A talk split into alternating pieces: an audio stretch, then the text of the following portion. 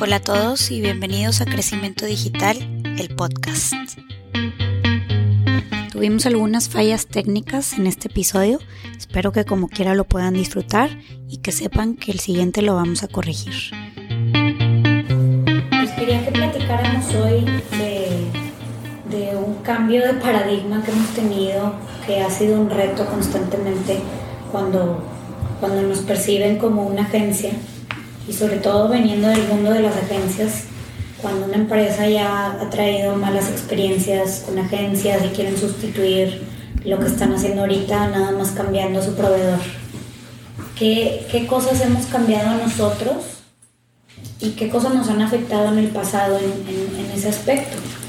Este, digo, quería que platicáramos también el rol de nosotros ahorita con nuestros clientes ¿Qué, nos hace diferentes a otras agencias cuando queremos ayudar a nuestros clientes? Ok.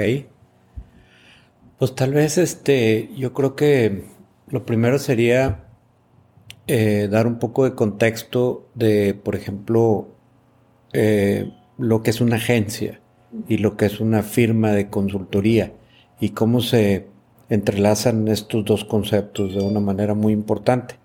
Y yo creo que una agencia en términos muy generales y muy sencillos, son manos que te ayudan a hacer un trabajo. O sea, es como contratar eh, gente que va a producir ciertos entregables, per se.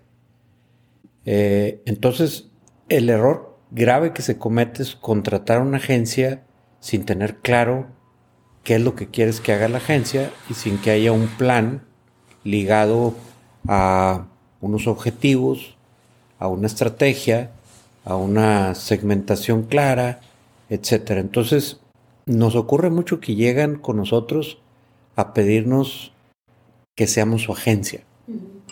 Y, y a la hora de decir, ok, eh, ¿qué vamos a hacer? No tienen claro lo que quieren que hagas. Entonces dicen, pues, pues tú hazlo, tú dime lo que vas a hacer. Entonces, pero no quieren esperarse a desarrollar una estrategia, unos objetivos, una visión, antes de empezar a decirle a la agencia qué es lo que quiere hacer. Como que quieren prender en automático el piloto de hacer, no de pensar. Entonces buscan manos y no buscan cabezas, no buscan mentes que te ayuden a definir realmente. Y como hay una transformación tan fuerte, sobre todo en el marketing, Empresas B2B que nunca habían hecho marketing, ahora están haciendo marketing.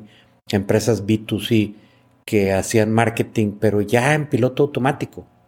El, concepto tradicional de campañas, por ejemplo, ¿no? Las temporadas, las campañas. Y en el nuevo entorno, no se trata de campañas, se trata de del siempre estar ejecutando acciones constantes, continuas, que vayan aumentando tu visibilidad y tu y tu posicionamiento digital. Sí. sí, yo creo que viene desde, desde cómo hacen esa solicitud de, de ser su proveedor, desde el proceso comercial. De, los que ya han trabajado con agencias vienen con malas experiencias, vienen obviamente no satisfechos con lo que le están haciendo sus proveedores actuales o los que tuvieran, porque si no, no estuvieran haciendo un cambio. Y vienen ya con esta, pues con esta imagen de pues la verdad no sé ni qué esperar, me ha ido mal, siempre han sido malas mis experiencias y qué me vas a hacer tú diferente. Y a la hora, aparte de que les haces una propuesta diferente, no están dispuestos a invertir lo que se le tiene que invertir para hacer esto bien. Entonces, pues quieren mejorar, quieren hacer cambios, pero no están dispuestos a, hacer la inversión adecuada para hacerlo. Sí, sobre todo que ven la mejora en el sentido de cambiar de una agencia a otra para que hagan lo mismo, pero mejor, más creativamente, más bonito, más padre, ¿no? Sí, todo es subjetivo. Es todo totalmente subjetivo. Y, lo típico que nos pasa es, este, ustedes podrían ser nuestro community manager, ustedes me pueden manejar las redes sociales, o ustedes me pueden ayudar a hacer publicidad en Google, este, y eso es to-dos, o sea, te pasan una lista de to-dos pero no hay, no hay cuestionamiento de esos estudios. No, ¿Debería yo de hacer esto? ¿Para qué me sirven las redes sociales? ¿Cuál es el, el, el rol, el papel de las redes sociales en mi estrategia de captación de nuevos clientes y en desarrollo. No, este, quiero likes, quiero tráfico, quiero otra vez el vanity metrics, ¿verdad? O sea. Sí. No, y, y luego también iba a decir los que nunca han trabajado con ninguna agencia, o sea, su, su percepción inmediata es ¿por qué estás tan caro?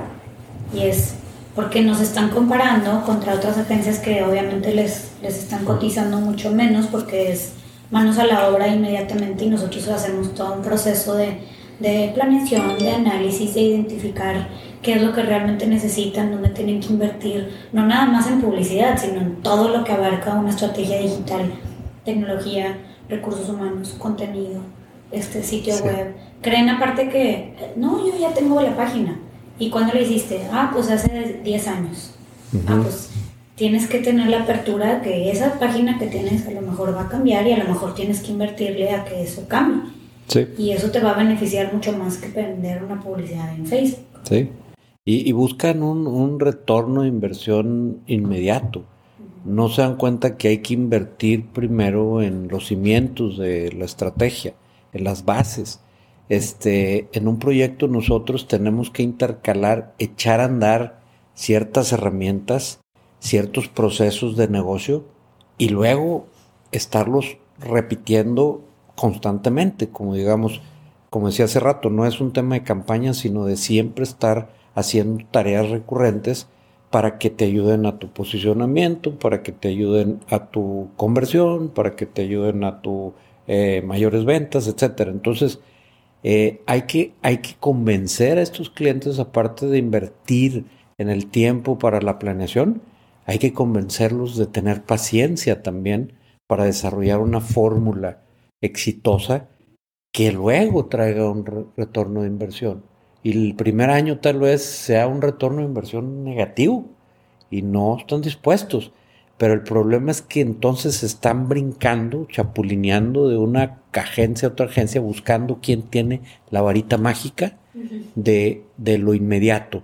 Y la única varita mágica que sí existe es gastar mucho dinero en publicidad, desperdiciando la mayoría de ese dinero que estás invirtiendo ahí. Entonces, y compitiendo y metiéndote en una guerra este, sangrienta contra los demás, a ver quién, mm, con el maravilloso modelo de negocio de Google, de la puja y del de Facebook también, donde tienen que subastar y el que pague más es el que más gana. Y el único que gana, casi siempre, es Google y Facebook. Y no es que esté en contra de ellos, no, al contrario, ellos también son el canal para la parte orgánica pero a su vez es que hay que pensar bien cómo, cómo hacer algo diferente, cómo posicionar mejor, inclusive en la publicidad pagada, para lograr mejores resultados. Es que parte de lo que pasa es que las inversiones a largo plazo, que es donde viene la impaciencia de muchos clientes, no le ven el beneficio porque realmente no es tangible para ellos. a diferencia de una campaña que realmente las campañas pagadas para lo que funcionan, la esencia de una campaña pagada, es para algo como el Buen Fin o Black Friday o algo que es de corto plazo, tiene un principio y fin y quieres impulsarlo y acelerarlo y activarlo rápidamente. Es una campaña de activación en la que pagas para que en ese momento, pues, si estás compitiendo contra todos y el que le meta más dinero y el que lo ven primero va a ganar. Pero a la vez no puedes dejar de pensar en lo que es a largo plazo, que es el que está en un proceso de educarse, de entender, de apenas informarse, de tú quieres ser en cuanto a tus productos y servicios quien lo eduques. Sí. Yo creo que si agarramos el gasto total de inversión en publicidad digital, eh, la gran mayoría de ese presupuesto, sería que más del 80%, se gasta en procesos promocionales no en la construcción de una comunidad y la construcción de una recurrencia y la construcción de una autoridad de tu sitio para que por sí mismo traiga un tráfico en diferentes etapas del, del, del, del trayecto, del journey del comprador, este, donde le apuestas a que alguien que hoy ni siquiera trae en su mente comprar por decir una computadora, por poner un ejemplo, ¿verdad? Pero este, que le estés hablando y lo estés educando respecto a esto y lo otro y ta, ta, ta, y que el día que se le ocurre comprar una computadora o tiene la necesidad de comprar una computadora, diga, ah, pues voy a ir con este que es el con el que me ha estado ayudando sin venderme. Este, hoy en la mañana precisamente teníamos una reunión con un cliente y decíamos, este, ¿cómo medimos el impacto de servir versus el impacto de vender? Eh, si sirves, vendes. Pero si vendes, no necesariamente sirves. O sea, puede estar simplemente transaccionando. Entonces, cada vez que la persona quiere comprar algo que tú vendes, tienes que volverlo a comprar a él a través de la publicidad en lugar de tener esa retención, esa fidelización, ¿verdad? Inclusive de aquellos que no te han comprado todavía. Sí, y yo creo que lo que pasa también en, lo que nos, en, el espacio en el que estamos nosotros tratando de educar precisamente a, pues, las personas que queremos volver nuestros clientes es cambiarles un mindset que mueven de el marketing tradicional al digital y creen que es lo mismo. O sea, antes cuando pensabas en marketing, espacios de publicidad y eh, anuncios en la tele y un panorámico, ah, déjame muevo eso al espacio digital y pues un panorámico igual a un banner, un anuncio en la tele igual a un video en YouTube que estoy promoviendo, o una campaña en Instagram. Pues no, en el espacio digital es completamente diferente porque la gente se mete a Google a un proceso de investigación, no a ver un anuncio. Y en la tele y en los panorámicos eran impactos que si resultó que viste eso porque lo vio alguien que ya estaba en el proceso de decisión de compra avanzado y te vieron, qué suerte. Entonces ya lo lograste. Sí, y precisamente eh, se piensa, esa frase famosa de cuando tienes un martillo todo te parece un clavo, y se cree que entonces eh, la parte de marketing digital es como un, como un martillo electrónico eh, muy grandote y muy poderoso a diferencia del martillo que tenía yo antes. Y no no es otra herramienta bien diferente. Y entonces es muy fácil caer en el juego de de, la adicción a la publicidad sin buscar posicionarte orgánicamente. Los grandes sitios, los mejores que mejor venden, hacen muy poquita publicidad pagada. Vamos a ver Amazon, vamos a ver Apple, vamos a ver a los, los grandes retailers de, por ejemplo, y B2B no se diga, peor tantito, ¿no? En el B2B es todavía más importante el tema del tráfico orgánico, ¿verdad? Porque ahí lo que quieres es generar una relación de largo plazo con mucha recurrencia y donde, donde el comprador, eh, estaba leyendo hoy en la mañana, el 50% de los compradores de business to business hoy en día son millennials. 50%. Entonces, estos quieren que la experiencia B2B sea como una experiencia B2C, ¿verdad? Si quieren que sea el, sitio de compras de materias primas, por ejemplo, sea tan fácil y tan poderoso y tan bien hecho como experiencia como el de Amazon, cuando compras este, un producto al consumidor. Pero, pero volvemos al tema de las agencias. O sea, para no desviarnos demasiado de, de la conversación es, ok, una agencia te puede ayudar a hacer anuncios, sí. Te puede ayudar a ser creativo, sí te voy a llevar a la atracción, sí, pero creo que tienes que tener un plan y una visión muy clara para ir dejando de depender. Es, es como, como entrar a un rehab, ¿no? Este, donde, donde dices, voy a entrar a que me quiten el vicio por la adicción por la publicidad pagada, porque es la vía corta, es la vía rápida al satisfactor, ¿verdad? O sea, pongo un anuncio en Facebook y hago una venta, estoy contento. Pero al siguiente vas a necesitar poner dos anuncios para el mismo cliente. Y luego vas a necesitar tres. Y luego vas a necesitar cinco. Y no vas a necesitar diez. Y va a llegar el momento que con todos los anuncios del mundo y todo el mundo compitiendo por el mismo cliente a través de publicidad pagada, el que se va a, diferenciar es el que, el que se ganó al cliente, el que se ganó la confianza con, con cosas valiosas, ¿verdad? E, esa es la gran diferencia eh, de, de, simplemente ir con una agencia y decirle, oye, quiero que me manejes las redes sociales y mis campañas pagadas, ¿verdad? No, y aparte lo que pasa también es que luego este, las empresas quieren hacer lo que, lo que ahorita está de moda. O sea, usan hasta términos que escuchen que, porque yo no estoy haciendo eso como programmatic advertising este, o email marketing. Ah, es que yo tengo que ser programmatic, tengo que hacer email marketing, pero a ver, estás haciendo todo esto que es antes y por, por lo que se me hace tan importante nosotros entrar en esta fase inicial antes de tener este esquema de agencias con nuestros clientes es, vamos a ver en dónde te encuentras en el nivel de madurez digital para ver qué tanto deberías estar haciendo ahorita y cuánto te vas a tardar en hacer esto que quieres hacer que está en un nivel de madurez mucho más adelantado. Porque a veces quieren hacer algo mucho más adelantado sin pasar por todo lo demás. ¿Cómo hago un programa de lealtad donde hago todo? Pero a ver, ya tienes la base de datos de tus clientes identificando este, en tu CRM qué compran, cuándo te compran, cada cuándo te compran, este, quiénes son ellos, cómo se llaman, dónde están y ya quieres hacer un programa de lealtad. O sea, primero hay que hacer todo esto para hacer esto otro bien. Sí. Y, y, luego se tiene la concepción de CRM como una herramienta de tus clientes. Una herramienta para atender bien, como de servicio al cliente. Así se ve el CRM.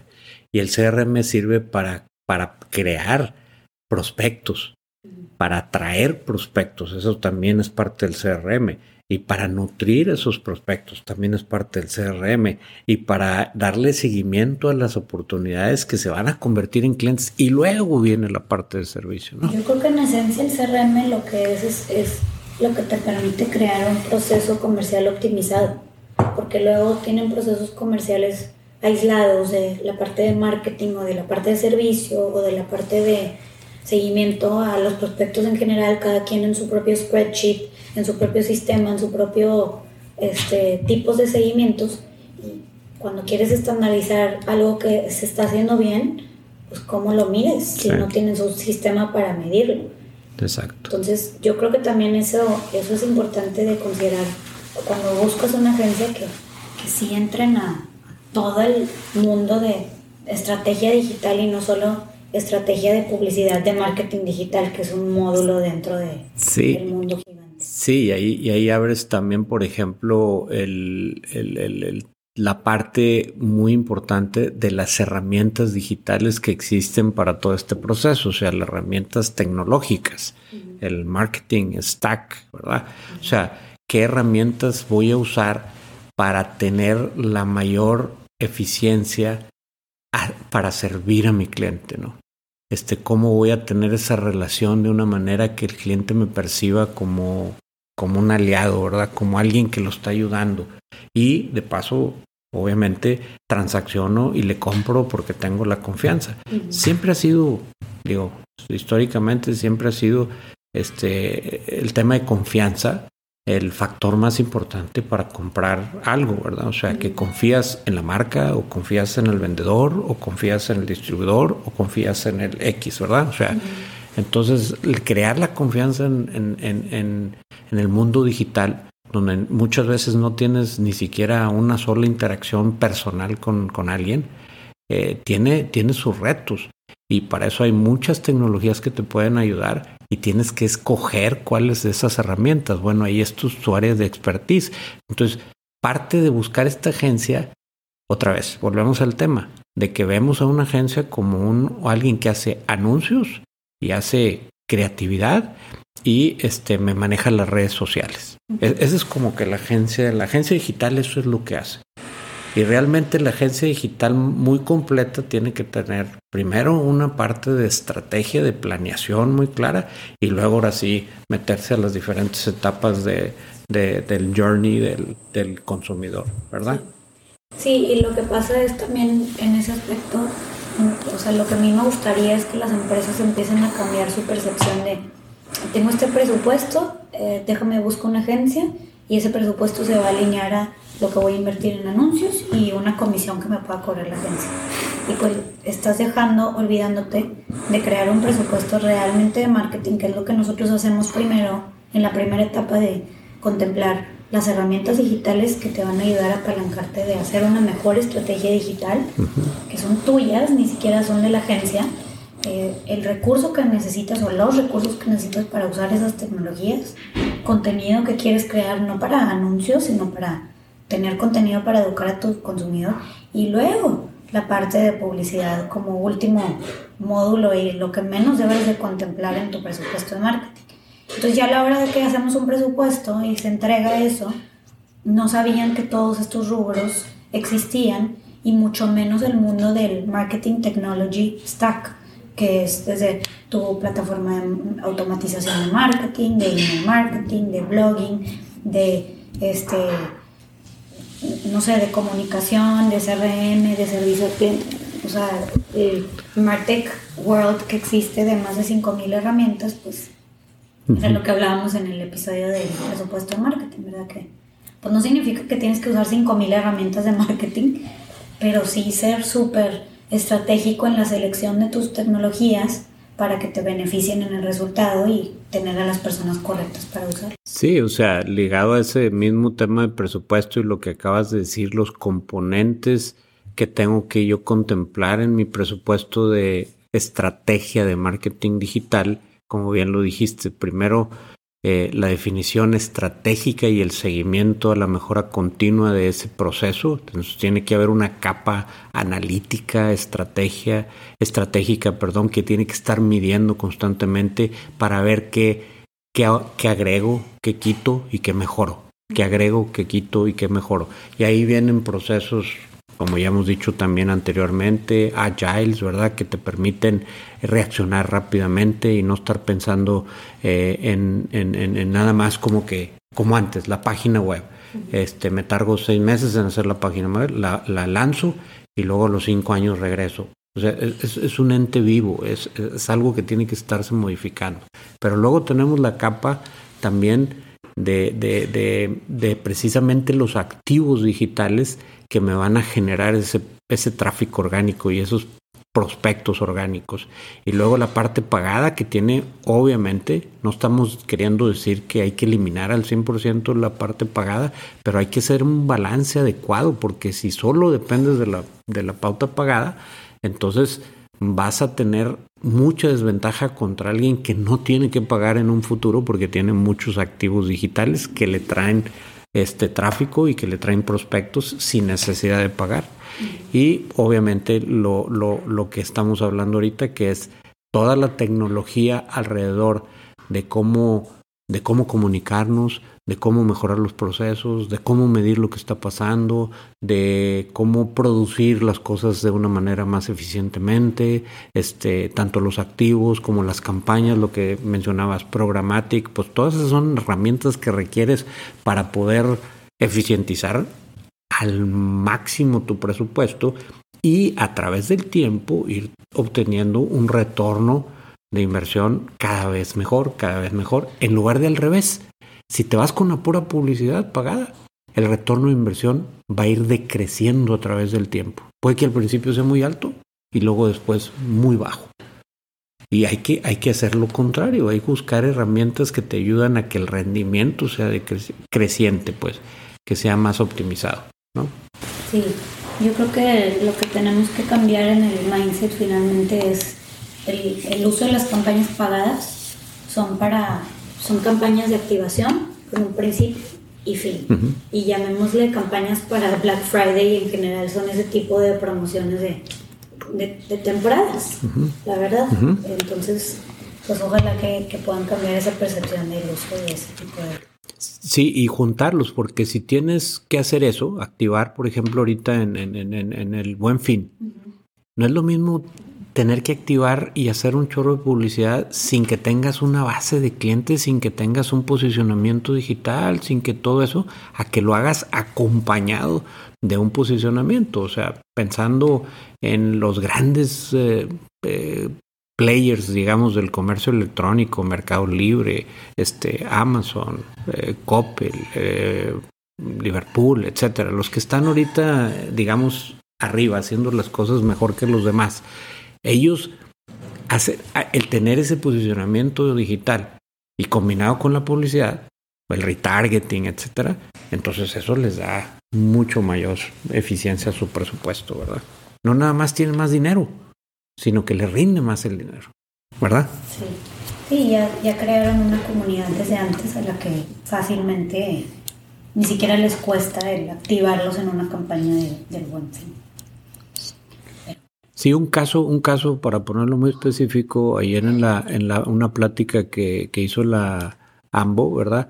Este, que estaba Mercado Libre, estaba Coppel y estaba Home Depot. Me llamó mucho la atención de Home Depot que están muy enfocados en el proceso de creación de tráfico orgánico, que le están apostando mucho la producción de contenido, se presta mucho también lo que ellos hacen para esto, pero yo creo que todo se presta a eso, todo se presta, hay que buscarle cómo, no siempre es fácil, hay cosas más fáciles que otras, pero me llamó mucho la atención este, ese, ese gran esfuerzo que están haciendo y la integración omnicanal hacer que los mismos vendedores este, sean parte de esta red digital también. O sea, está, está muy interesante, muy, muy interesante lo que están ellos haciendo y muy bien, ¿verdad? Sí. lo padre de Home Depot es que sí viven en la esencia como home centers de do it yourself. Sí. Pues las piezas se acomodan por sí mismos. La gente busca el hacerlo ellos solos en Google y si no aparece Home Depot, pues la verdad es que sí, definitivamente estarían haciendo mal algo. Pero sí, no, no a todos se les ponen así de fácil las piezas, pero todos tienen que buscar moverse ese mundo de, no del do it yourself, pero de enseñarle a la persona a, educarse por sí mismo con tu contenido. Sí. Una, una cosa, una cosa que quería tocar en, antes de, cerrar este, es el tema de cómo, cómo hacen típico este selección de agencias. Entonces sale una empresa y al mercado y busca a cuando menos tres agencias, ¿no? Para que compitan. Y les pide... Sí, pero les pide un presupuesto. Les dice, a ver, este, ¿tú cuánto me ayudas por ser, cuánto me cobras por ser mi agencia? Y cuando vienen con nosotros les decimos, pero es que, ¿qué quieres que haga? O sea, ¿cuál es tu plan? El plan táctico, no nada más la estrategia y la visión, sino tu plan táctico específico. Entonces, yo para poderte decir cuánto te voy a cobrar y qué, qué vas, cómo vas a invertir tu dinero, primero tengo que hacerte un plan. Pero entonces nos pasa que a nosotros nos van a comparar contra agencias que les están diciendo qué hacer, digo, este, cuánto les cobran por hacer X cosa, contra nosotros decirles qué hacer primero. Entonces lo, lo que les decimos es, primero es un plan y un plan táctico y luego sale a buscar quién te lo hace mejor y más barato. O sea, después de que tengas eso, no, no al principio. No, es que ahí es donde pasa que no tienen contemplado todo lo que podemos hacer. Sí. Ah, no, tú dime todo lo que se puede hacer. Ah, pues tu presupuesto no tiene límites porque te puedo hacer mil cosas. Pero tienes un equipo interno que te va a lo mejor a hacer las actividades recurrentes. Voy a transferir esa actividad a tu equipo. Me vas a dejar a mí en la parte estratégica. Quieres que yo haga todo. Y pues no tener eso claro implica el pues es demasiado y, termina siendo un presupuesto súper alto de lo que tenían contemplado inicialmente porque no tenían ni idea que todo eso se tenía que hacer.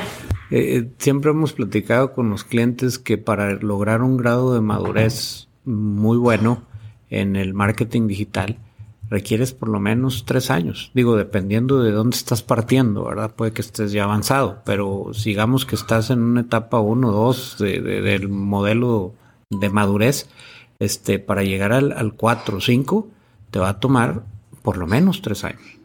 Este, y, y, no es un tema de presupuesto, que sí, obviamente influye. Si le pones muy poquito, te va a pues, tardar cinco o más años, ¿verdad?